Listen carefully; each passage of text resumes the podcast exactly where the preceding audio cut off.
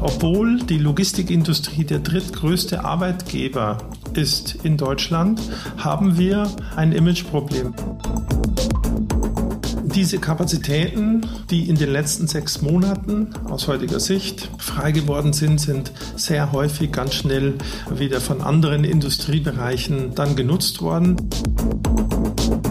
Jetzt haben wir aufgrund der Kostensteigerung haben wir eine, eine, Wettbewerbssituation und eine, ich würde schon sagen, nach jetzt zehn Jahren Höhenflug der Logistikimmobilien oder der Immobilienwelt kommen wir jetzt auch in eine reale Kostensituation zurück, nämlich der Bestand, die Bestandsimmobilie, die ist jetzt zum ersten Mal mal günstiger als eine Neubauimmobilie. Das ist der Immobilieros Podcast von Immocom. Jede Woche Helden, Geschichten und Abenteuer aus der Immobilienwelt mit Michael Rücker und Yvette Wagner.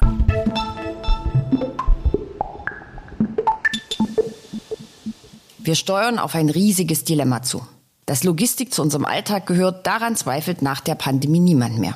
Kuno Neumeier, Gründer von Logivest und Experte für Logistikimmobilien, hat sich auf die Fahne geschrieben, das Image aufzumöbeln.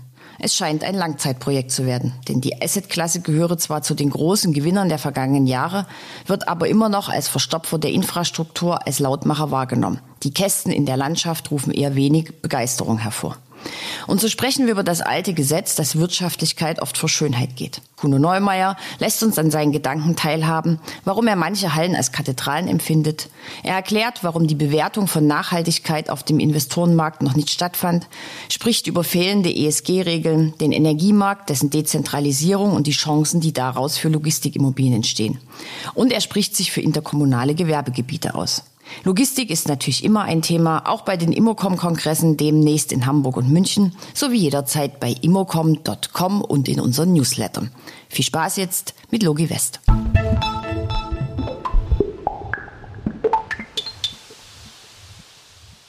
Immobilieros Podcast aus München.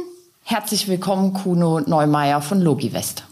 Vielen Dank. Schön, dass Sie da sind.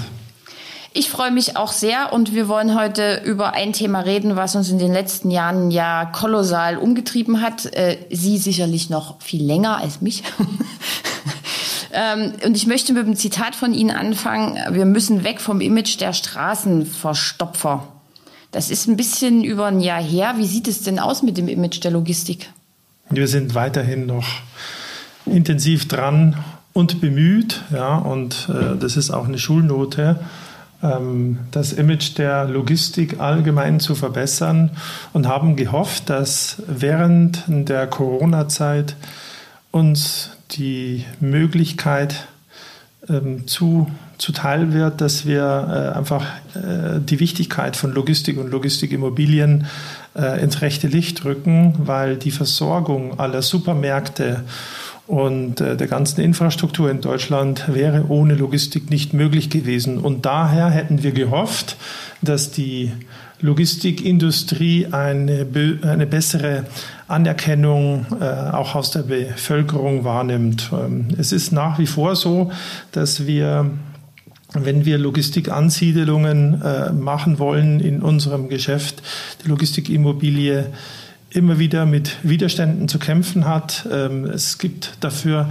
einen großen, äh, gibt große Ursachen oder viele verschiedene Ursachen, was das Thema betrifft. Und äh, das Thema Verstopfen von Straßen ist ein wesentliches Thema. Und wenn die Straßen verstopft werden, dann hast du einfach die Situation, dass die Infrastruktur nicht reichlich ausgebaut ist. Wenn Sie in die Großstädte in Deutschland gehen und äh, die Großstädte jetzt alle die zweiten Spuren mit Fahrradwegen versehen werden und in der letzten Meile die Versorgung der Innenstädte, des stationären Einzelhandels oder die Zustellung von den Paketen an die, an die Bürger erfolgen soll, ähm, ist es einfach ein, ein Riesendilemma, auf das wir zusteuern, äh, um die Versorgung von Logistik und Ware zu, zu verbessern. Und diese verstopften Straßen, wo wir dann als Logistiker auch dazu beitragen, dienen nicht unbedingt dafür, das Image der Logistik zu verbessern.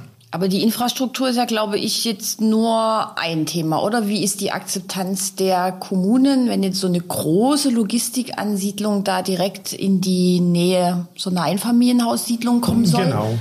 Es geht um Verkehre, es geht um Lärm, es geht um Schönheit der Logistikimmobilie. Häufig haben wir noch äh, die Situation, dass äh, so ein so ein Kasten in der Landschaft steht und das finden viele nicht äh, so, so passend. Äh, dafür gibt es äh, die Hoffnung, dass wir mehr interkommunale Gewerbegebiete uns, äh, uns organisieren. Äh, heute findet eine absolute Zersiedelung von den Gewerbegebieten statt. Ähm, das ist einfach dem gegenüber geschuldet, dass es dort, wo ein Fleck mit Baurecht, mit äh, GE oder GI-Nutzung möglich ist, äh, dort eine Logistikimmobilie dann mit Genehmigung der Behörden gebaut wird. Und, ähm, und das macht nicht immer ähm, Freude bei den, bei den Anrainern, bei den äh, bei der Bevölkerung, wenn es dann um den Stau, um äh, die optische Darstellung geht, um den Lärm. Äh, und das sind genau unsere Herausforderungen. Was bedeutet Zersiedlung von Gewerbegebieten? Die Zersiedelung von, äh, von Gewerbegebieten ist so, dass äh, äh, Gemeinde A hat ähm, weil sie gerne Gewerbesteuer beziehen wollen. Ein Grundstück mit 50.000 Quadratmeter und Gemeinde B dann ebenfalls. Ähm, mit diesen 50.000 sind diese beiden Gewerbegebiete jeweils voll. Ja. Da steht in jedem Standort eine Immobilie, Gewerbegebiet voll mit einer Immobilie. Und dann hast du äh, einfach äh, verteilt auf mehreren Standorten, wenn man jetzt die Autobahn entlang fährt, immer wieder mal eine, eine Logistikimmobilie herumstehen, ähm, der der für mich bessere Ansatz wäre, wenn sich die Kommunen zusammentun würden und äh, nicht viele kleine Gewerbegebiete machen würden, sondern sich auf interkommunale Gewerbegebiete konzentrieren also würden. Also Ballungsraum für, Logi also für, für Gewerbe sozusagen. Ganz genau. Mhm. Okay. Zur Schönheit, weil Sie gesagt haben, Kästen. ist jetzt irgendwie keine Ahnung. Wir haben, wir reden jetzt über Dachbegrünung kann ja hübsch aussehen, wenn da oben sowas Grünes ist. Es gibt ja jetzt auch erste Logistikimmobilien, wo Algen obendrauf gezüchtet mhm. werden. Ähm, wie, wie wird denn eine Logistikimmobilie schön? Also die muss ja erstmal ganz praktischen Anforderungen entsprechen. Muss die, genau, muss das die ist, schön werden? Das ist eigentlich die große Herausforderung, dass äh, ähm, erstmal die Funktionalität äh, von der größten Bedeutung für den Nutzer ist, dass er seine ob, ob, optimale Logistikabläufe dort durchführen kann, äh, bedeutet praktisch quadratisch gut, ja, und, äh, und dann äh, kann man an der Fassade arbeiten. Die Dachbegrünung, die ist etwas schwierig äh, zu betrachten, wenn ich eine Hanglage habe und von oben dann äh, eine Bevölkerung draufschaut, äh, dann ist Dachbegrünung macht Sinn. Aber die meisten Logistikimmobilien mit Dachbegrünung können Sie die Dachbegrünung einfach nicht sehen, äh, weil wenn Sie vor einer 14 Meter hohen Halle stehen, äh, dann siehst du das Dach nicht. Und deswegen äh, ist äh, das Thema Dachbegrünung dient der Nachhaltigkeit, äh, natürlich auch der Optik, ähm, aber äh, die Fassadenthemen sind dort die wichtigeren Themen mit interessanten Baumaterialien, mit Holz, mit Fensterfassaden, mit äh, interessanten äh, Fassadenkonstruktionen, die idealerweise nicht viel Geld kosten. das ist die große Herausforderung. Natürlich kann man mit Farbe spielen und das wird auch schon vielerorts praktiziert. Aber das sind die Herausforderungen, wenn es dann darum geht, eine Logistikimmobilie günstig äh, oder wettbewerbsfähig äh, zu nutzen oder zu vermieten, ähm, dann greift das oft in die Schönheit, in die äh, architektonische Herausforderung dann eben mit rein. Man kann einfach nicht ähm, immer das Thema ähm, wirtschaftlich sinnvoll gestalten und äh, auf der anderen Seite dann auch eine schöne Logistikimmobilie hinstellen. Da, da gehört einfach mehr dazu und meistens, so ist unsere Erfahrung, sind die eigen investierten Logistikimmobilien die schöneren äh, und die Immobilien, die von Investoren zur Verfügung gestellt werden, weil sie denn einem Wettbewerb unterliegen, äh, geht meistens die Wirtschaftlichkeit äh, vor Schönheit. Okay.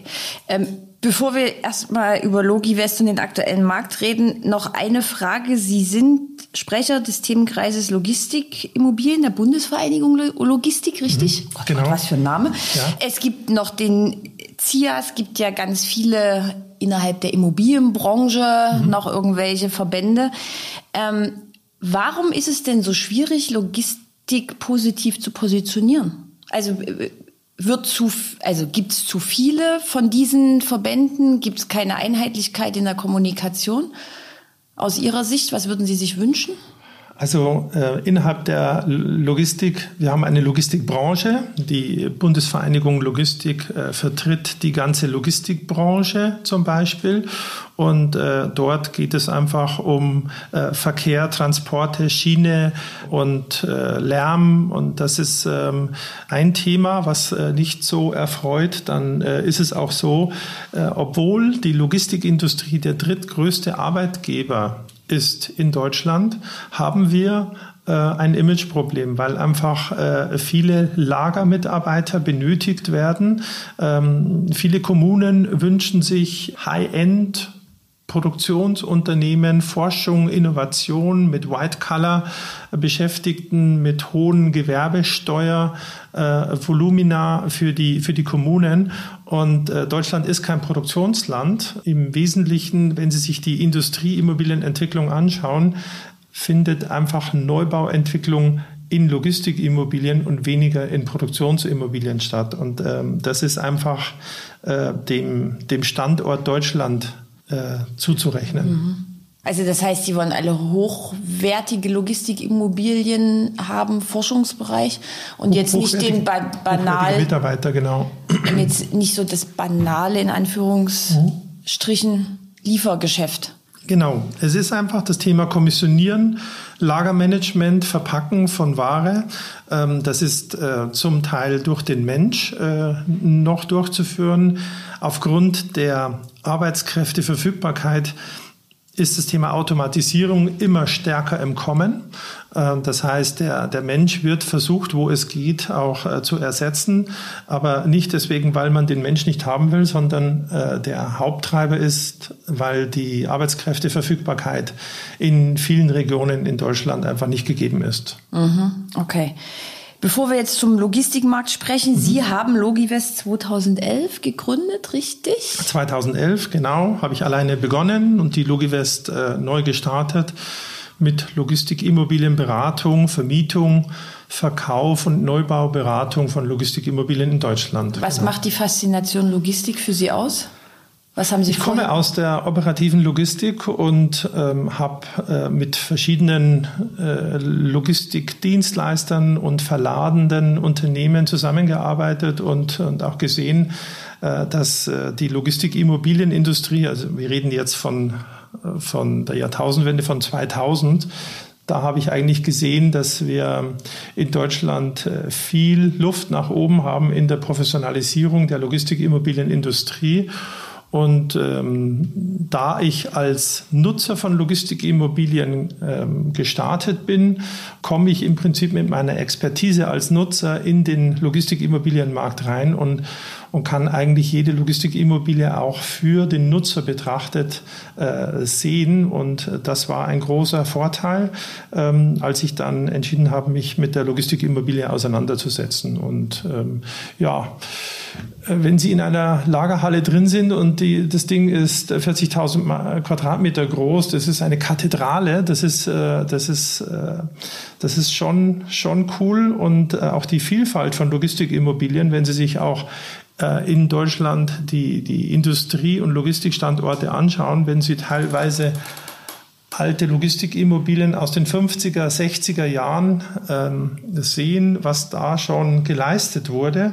Also da gibt es natürlich diesen alten Industriescham, aber es gibt äh, alles Mögliche und ähm, und auch die Vielfalt der Logistikimmobilienindustrie zeichnet sich aus durch die Branchenvielfalt. Wenn Sie, die, wenn Sie in die Automobilindustrie, Halbleiterindustrie, Bauindustrie äh, schauen, Stahlindustrie äh, oder dort, wo Schienenfahrzeuge hergestellt werden, alles braucht Logistik und die, die Konfigurationen von solchen Logistikimmobilien sind entsprechend unterschiedlich und es braucht einfach ein Spezialistentum für die Bewertung, für die Nutzung, für den Bau von diesen unterschiedlichen Lagerhallen. Okay, Sie haben jetzt hier wie viele Mitarbeiter? 120.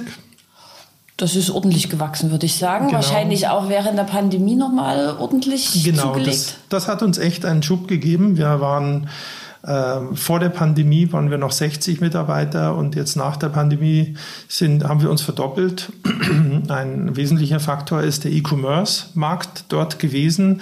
Ähm, eben die ganzen die ganze Logistik auch war, war gefordert mit äh, zusätzlichen Flächen, gerade im E-Commerce-Bereich. Äh, der ganze E-Commerce-Bereich hat einen wahnsinnigen Boom erlebt, aber auch die Lebensmittel Einzelhandelsindustrie hat dort äh, ganz schönes Wachstum äh, mitgenommen. Das war ja auch klar, alle Restaurants waren zu und die ganze Versorgung mit Lebensmitteln hat komplett der Lebensmitteleinzelhandel übernommen. Und das waren zwei massive Treiber, die dort dazu beigetragen haben. Und äh, wir haben in dieser verrückten Zeit äh, die Mitarbeiter per Teams eingestellt. Ähm, es hat sich einfach so viel neu äh, entwickelt und ähm, alles, was man sich vorher mit Homeoffice so nicht vorstellen hat können, hat sich einfach komplett gedreht und äh, so haben wir natürlich auch die, die, die Digitalisierung, die, die neuen Entwicklungen für uns mitgenommen und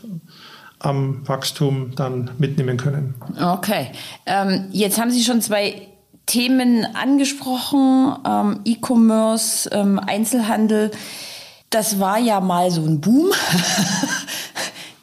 das ist ja jetzt, also Lebensmittel immer noch, ähm, aber ich bin jetzt gerade hier unweit von Ihnen an so einem Gorillas Ladengeschäft vorbeigelaufen. Das war ja auch ein ganz großer Hype. Darüber redet heute, glaube ich, also zumindest in meiner Welt niemand mehr, in Ihrer Logistikwelt wahrscheinlich noch ein paar mehr Leute der Hype ist jetzt so ein bisschen vorbei. Logistikimmobilien flogen auch auf dem Investmentmarkt. Jeder erkannte, wie wichtig die sind. Hm. Ähm, wie schauen Sie jetzt da drauf? Naja, es, äh, es wird nur in einem bestimmten Umfang konsumiert. Und äh, als wir zu Corona-Zeiten die Läden zugemacht haben, musste der stationäre Einzelhandel massiv leiden. Und äh, jeder, jeder Händler, der nicht in äh, Omni- oder Multichannel-Strategie unterwegs war, äh, hatte sein Leid zu beklagen. Ähm, bedeutet, stationärer Einzelhandel ist zurückgegangen und E-Commerce ist gewachsen. Jetzt ist es mit Eröffnung äh, oder mit Beendigung äh, von Corona, ist der stationäre Einzelhandel äh, wieder gewachsen. Äh, die Leute wollten wieder raus und äh, ich bin auch unter uns gesagt sehr froh, dass man wieder in die Fußgängerzonen gehen kann und etwas wieder im Laden probieren kann. Dieses Einkaufserlebnis, das wird, glaube ich, immer erhalten bleiben. Gleichwohl hat der stationäre Einzelhandel nach wie vor seine, ähm, seine Herausforderungen und mit mit Zunahme des Geschäfts im stationären Einzelhandel hat natürlich dann der E-Commerce entsprechend abgenommen. Und ähm, ja, dann kam natürlich noch das Thema Lieferschwierigkeiten äh, mit der Ukraine jetzt äh, mit dazu, beziehungsweise die Lieferschwierigkeiten im Übergang der Beendigung der Corona. Krise war ja dann, äh, waren die asiatischen Märkte noch nicht so weit, äh, dass die wieder ordentlich ausliefern konnten. Auch da hatten wir einen massiven äh, Lieferengpass für verschiedene Güter und äh, die Einzelhändler oder die E-Commerce-Unternehmen haben sich dadurch positioniert, in der Kompetenz der Verfügbarkeit von Waren und haben sich entsprechend äh, mit Lägern zusätzlich versorgt und haben ihre Lagerkapazitäten entsprechend aufgebaut. Und der eine war richtig gelegen und der andere hat sich zu viel aufs Lager gelegt und, äh, und befindet sich jetzt in einem Downsizing von Lagerflächen. So will ich das, das sagen. Aber das Downsizing müsste ja jetzt eigentlich nicht ganz so schlimm sein, weil es gab ja immer Flächenmangel. So, jetzt werden ja plötzlich Kapazitäten frei. Hilft das? Diese Kapazitäten, die in den letzten sechs Monaten aus heutiger Sicht frei geworden sind, sind sehr häufig ganz schnell äh, wieder, wieder von anderen Industriebereichen dann genutzt worden. Das bedeutet also, die frei gewordenen E-Commerce-Flächen, die haben wir heute in den letzten sechs, zwölf Monaten relativ schnell wieder nachvermieten können, weil wir eine große Knappheit an verfügbaren Flächen hatten. Das muss man so sagen. Okay, also keine Entlastung. Ähm, jetzt sind wir ja gerade in einer, ich sag mal, multiple Krise, würde ich es jetzt mal nennen, ohne jetzt die einzelnen Faktoren wieder einzeln besprechen zu wollen, weil die kennen wir alle. Ähm, baut noch jemand spekulativ? Ja, das ist jetzt nicht die Frage nach spekulativem Bauen. Ähm, es werden noch ganz viele Projekte äh, gebaut. Wir haben eine hohe, sehr hohe Projektpipeline von Neubauprojekten. Und ähm, zum einen hast du ein Angebot von Build to Suit, äh, also individuellen Mietvereinbarungen für, für Neubauprojekte. Und auf der anderen Seite gibt es Bestandsflächen. Jetzt haben wir, jetzt haben wir aufgrund der Kostensteigerung haben wir eine, eine Wettbewerbssituation und eine, ich würde schon sagen, nach jetzt zehn Jahren äh, Höhenflug der Logistikimmobilien oder der Immobilienwelt äh, kommen wir jetzt auch in eine reale ähm, Kostensituation zurück, nämlich der Bestand, die Bestandsimmobilie, die ist jetzt zum ersten Mal mal günstiger als eine Neubauimmobilie. Wir hatten ja zehn Jahre die verrückte Situation, dass ich eine Bestandsimmobilie bezogen habe und ich konnte immer daneben, vorausgesetzt es war ein Grundstück da, günstiger neu bauen. Und ähm, als ich in die Immobilienbranche eingestiegen bin, äh, war für mich das eigentlich kaum vorstellbar, dass äh, eine neue Immobilie immer günstiger ist als eine Bestandsimmobilie. Und jetzt haben wir einfach einen hohen Drang nach Bestandsimmobilien, weil die in der Regel aktuell noch günstiger am Markt zu haben sind als eine Neubauimmobilie.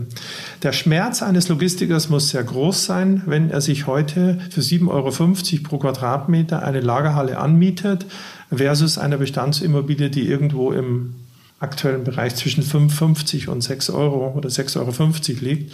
Also bedeutet, wir haben preissensible Kunden, Nutzer von Logistikimmobilien, die auf diese Mietpreise reflektieren und den Bestand aktuell vielerorts vorziehen. Mhm, jetzt hat man ja gerade in den Halbjahresberichten der unterschiedlichen Makler gelesen, mhm.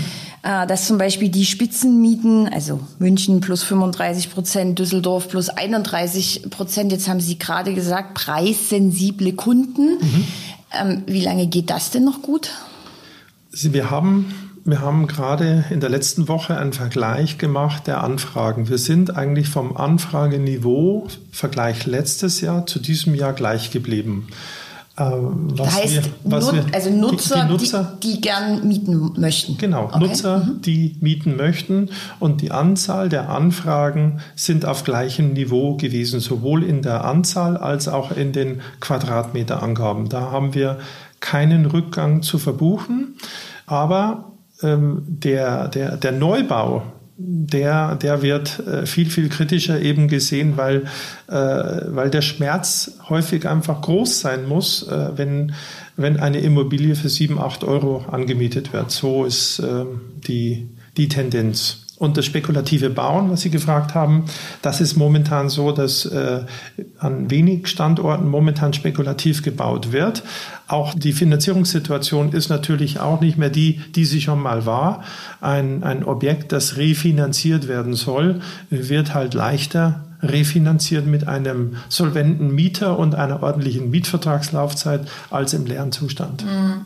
Ähm, trotzdem sind ja die Anmietungen im Vergleich zum Vorjahr, auch hier wieder diese Halbjahresbilanzen, äh, um fast 50 Prozent zurückgegangen. Vor allen Dingen kleinteilige Anmietungen, nicht mehr so großvolumig. Konnten Sie das auch in Ihren Daten lesen? Also Sie haben ja gerade gesagt, es ist eigentlich so ähnlich geblieben. Ja, ja die, die Anfragen, also wir, wir, wir haben uns das, wir haben das gesehen, was unsere äh, Maklerkollegen so kommuniziert haben. Äh, wir konnten das jetzt in den letzten sechs Monaten nicht so verbuchen, dass es so einen rapiden Rückgang gab. Also bei uns war, war nach wie vor die, äh, die, das Interesse groß. Es ist aber jetzt festzustellen, dass wir ab dem zweiten Halbjahr ein, mit einem Rückgang zu rechnen haben, weil äh, wir haben äh, immer mehr Flächen bei den Logistikdienstleistern, immer mehr Flächen bei den Verladern und bei den Eigentümern, ähm, die, die, die frei werden. Und deswegen glauben wir, dass sich in der Flächenverfügbarkeit auch eine Entspannung ergeben wird. Die kleinen Flächen, die Sie angesprochen haben, die werden nach wie vor von großem Interesse sein, weil es ist auch für uns so und die kleinen Flächen sind für uns in der Vermietung das Brot- und Buttergeschäft und, äh, und darauf wollen wir auch weiterhin unseren Fokus setzen. Mhm. Im Office-Segment sehen wir jetzt Untervermietungen. Gibt es sowas in der Logistik auch? Mhm, genau, das ist ja das, was, äh, was wir vorhin im E-Commerce-Bereich besprochen haben. Mhm. Ein E-Commerce-Unternehmen hatte beispielsweise einen 10- oder 5-Jahres-Vertrag in einer neuen Logistikimmobilie, 80.000 Quadratmeter, angemietet oder 50.000, was auch immer. Und äh, der hat einen bestehenden Mietvertrag und der kann ja nicht einfach zum Vermieter hergehen und sagen, ich gehe jetzt raus, sondern äh, der hat freie Kapazitäten und um seine Kosten so gering, gering wie möglich zu halten, versucht er eine Untermietung durchzuführen. Und davon haben wir in den letzten zwölf Monaten einige vermietet, untervermietet. Also ist das wirklich auch großflächig? Also würden auch Sie das als, als Trend sozusagen bezeichnen? Und ist es denn so einfach? Also geht dann zu einem E-Commerce-Mieter wieder in E-Commerce-Mieter, Untermieter rein sozusagen, weil die Logistikhallen sind ja sehr. Ich würde es nicht als Trend bezeichnen, sondern als Chance in dem Moment, wo die Flächenverfügbarkeit so knapp war, haben wir die Chance für uns gesehen, in die einzelnen Immobilien Einblick zu nehmen und dort, wo gerade Kapazitäten frei waren und frei wurden, diese dann entsprechend unterzuvermieten. Also der Bedarf war einfach da, das Angebot war gering und für, die, äh, für diese E-Commerce-Unternehmen zur Untervermietung war es einfach eine super Möglichkeit, ähm, äh, diese, diesen hohen Bedarf an Flächen zu nutzen und dann entsprechend unterzuvermieten. Ein Trend sehe ich jetzt da nicht äh, für bestimmte äh, Bereiche. Es war einfach die Ausnutzung der freien Kapazitäten, die da noch da waren, weil äh, wir hatten schon die letzten zwölf Monate an unterschiedlichen Stellen fast keine Flächen mehr verfügbar. Also vor sechs Monaten konnten sie in Frankfurt keine Immobilie größer 10.000 Quadratmeter mehr anmieten. Das gleiche in NRW. Oder wenn in NRW mal eine Fläche von 40, 50.000 Quadratmeter frei war, da waren dort da waren dort zehn Unternehmen, die angestanden sind und gefragt haben, darf ich da bitte rein? Also eine ganz verrückte Situation. Okay. Ähm, wie blicken Sie gerade auf die ähm, Investorentätigkeit? Also spielt Logistik noch bei Investoren eine große Rolle? Befragung von GLL haben 38 Prozent der Befragten gesagt, attraktivstes Rendite-Risiko-Verhältnis. Wie ist das aus Ihrer Sicht? Genau, also zunächst einmal haben wir äh, noch ein recht verhaltenes äh, äh, Dasein von den Investoren, die, die, das Thema Einschwingen der Faktoren, äh, auf das steuern wir zu. Wir glauben, dass jetzt drittes, viertes Quartal in diesem Jahr sich der Kaufpreis einschwingt und der Markt wieder äh, Sicherheit bekommt, was ist jetzt genau der Wert einer Immobilie, in welchem Faktor oder in welchen Renditeerwartungen äh, pendeln wir uns gerade ein. Das hat dazu geführt, dass in den letzten zwölf Monaten der Investmentmarkt nahezu eingebrochen ist oder komplett eingebrochen ist und, äh, und viele Investoren auf Warte- und Lauerstellung waren. Ähm, das würde ich mal so vorneweg sagen. Ähm, dass wir sind mit in der Immobilienbranche generell im Wettbewerb zum klassischen Anleihen oder sonstigen äh, Kapitalmärkten unterwegs und, äh, und um uns da entsprechend zu, zu positionieren, stehen wir untereinander in den, Wettbewerb, äh, in den Assetklassen im Wettbewerb. Da glaube ich, dass wir mit Logistik sehr, sehr gut dastehen. Äh, wie Sie schon sagen, im Risiko-Ertragsverhältnis, ähm, da stehen wir sehr gut da, aber es ist noch relativ behäbig, was die Aktivität dort betrifft. Mhm. Ähm, und wenn Investoren sich dann interessieren, ist das dann eher Neubau? Ist es eher Bestand, was ja dann auch immer die Frage einschließt bei den Bestandslogistikimmobilien, die ESG-Konformität? Ist das ein, ein, großes Thema? Ja, also zunächst einmal ähm, gibt es dann unterschiedliche Anforderungen. Die einen sagen, okay, ich will günstig einkaufen, will opportunistisch unterwegs sein und heben und will diese Refurbishment-Maßnahmen in Richtung ESG selber tätigen. Ähm, das ist äh, ein Kundenansatz oder Investorenansatz und natürlich gibt es die Core-Investoren und wenn ich core-mäßig unterwegs bin, muss ich auch core-mäßig bezahlen äh, und da gibt es in vielen Bereichen noch eine unglaubliche Zurückhaltung und das äh, Enttäuschende ähm, der letzten zwölf Monate und auch oder 18 Monate ist eigentlich, wenn man sich als Investor einen Kopf macht zur nachhaltigen, zum nachhaltigen Bau von Logistikimmobilien und versucht, alle ESG-relevanten Kriterien einzuhalten, Daten zu liefern, nachhaltig zu bauen, ähm, und dann die Erwartungshaltung, dass sich das im Preis niederspiegelt, ähm, ist dann hat einfach zu einer massiven Enttäuschung geführt. Also wenn, wenn Sie heute hergehen und zwei Millionen mehr in Nachhaltigkeit für die Immobilie investieren, kriegen Sie das nicht wieder rein. Also das, dafür belohnt Sie oder belohnte Sie der Investor in den letzten 18 Monaten nicht.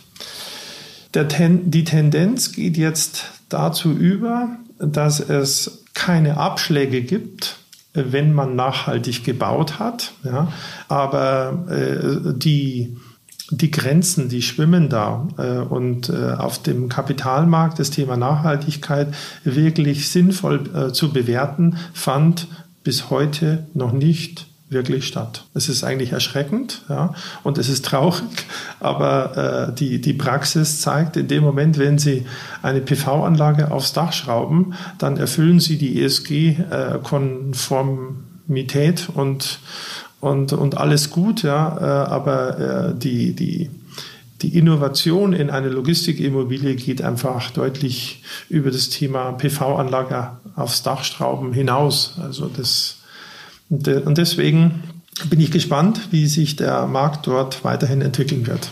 Das finde ich auch sehr, sehr spannend und auch ein bisschen erschreckend. Aber ja. weil es reden ja alle über die Notwendigkeit. Hm, es ähm, reden alle über ja. Notwendigkeit. Es gibt keine Sanktionen. Es gibt keine, keine klaren Profile, Anforderungen äh, oder Spielregeln, wie das Thema ESG bei Logistikimmobilien äh, funktioniert die Logics, äh, und ich finde das super, versucht sich, ähm, versucht sich da äh, ein klareres Bild zu verschaffen, Spielregeln zu definieren.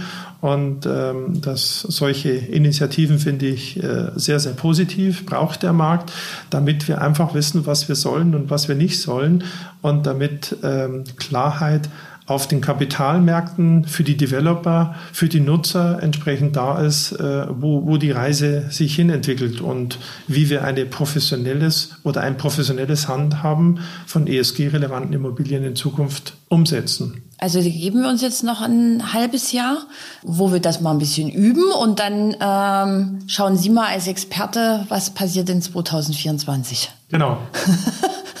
was passiert denn dann? In 2024 glaube ich, dass äh, auf unterschiedlicher Ebene Neuigkeiten passieren werden. Zum Thema Digitalisierung glaube ich, dass wir uns äh, viel mehr noch mit den Verbräuchen und mit dem Produzieren von Energie auseinandersetzen werden. Also Dort Daten haben wir erheben. Daten erheben, genau. Dort haben wir eine coole Initiative vom Themenkreis Logistikimmobilie ähm, in der Initiative Power of Logistics, wo wir versuchen, Daten in Logistikimmobilien zu sammeln und äh, den Nutzern, den Investoren und Eigentümern eine Datengrundlage geben wollen, äh, wie ist denn der Status quo des, äh, Energies, äh, des Energieverbrauchs und der Kosten von Logistikimmobilien und auch äh, was auf dem Dach oder im, in der Umgebung an Energie produziert wird. Das ist eine, eine, eine sehr äh, erfolgreiche Initiative, muss ich sagen. Ebenfalls auch ähm, der, der professionelle Umgang mit PV-Anlagen. Ich glaube, dass sich äh, der Energiemarkt in Deutschland äh, ganz stark dezentralisieren wird und dass wir als Logistik- und Industrieimmobilienbranche eine sehr große Chance haben, dort mitzugestalten. Ein gutes Beispiel sind hier die Lösung von interkommunalen oder von kommunalen Energieparks.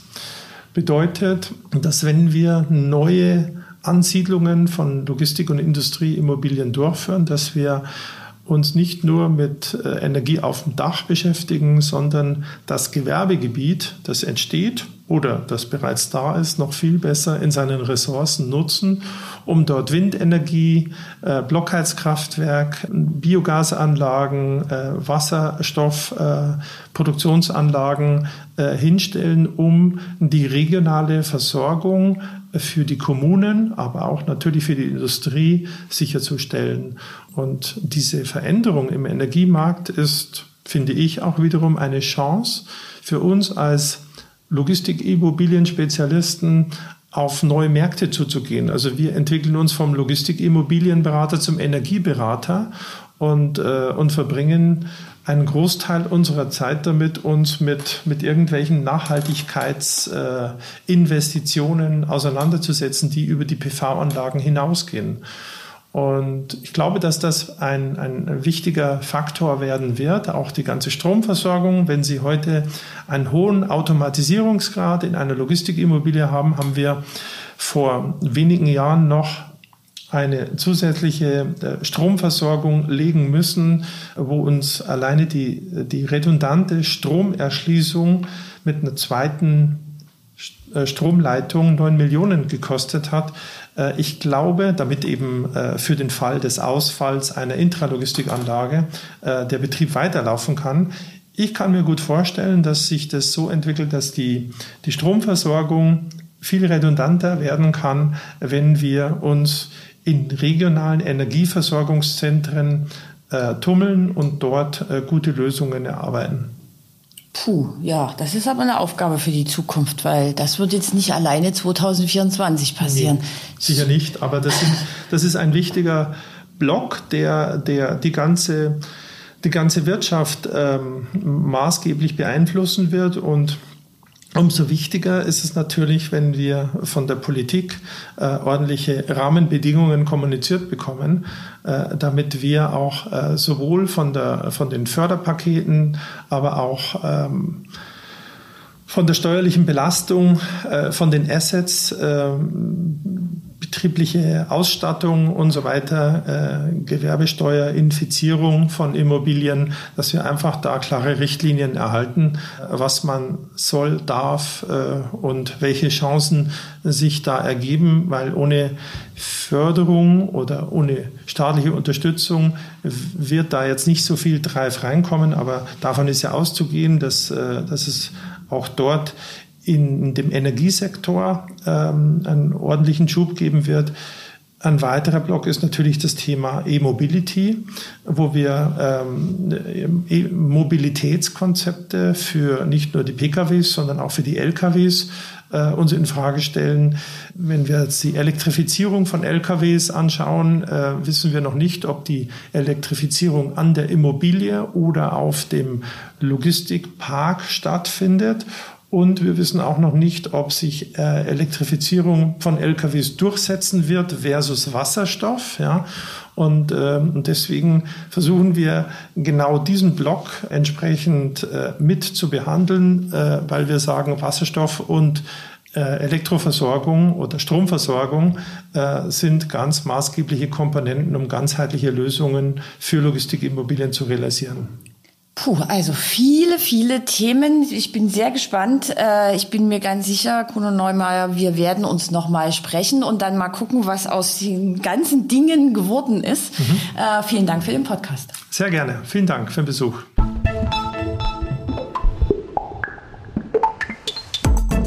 Das war der Immobilieros Podcast.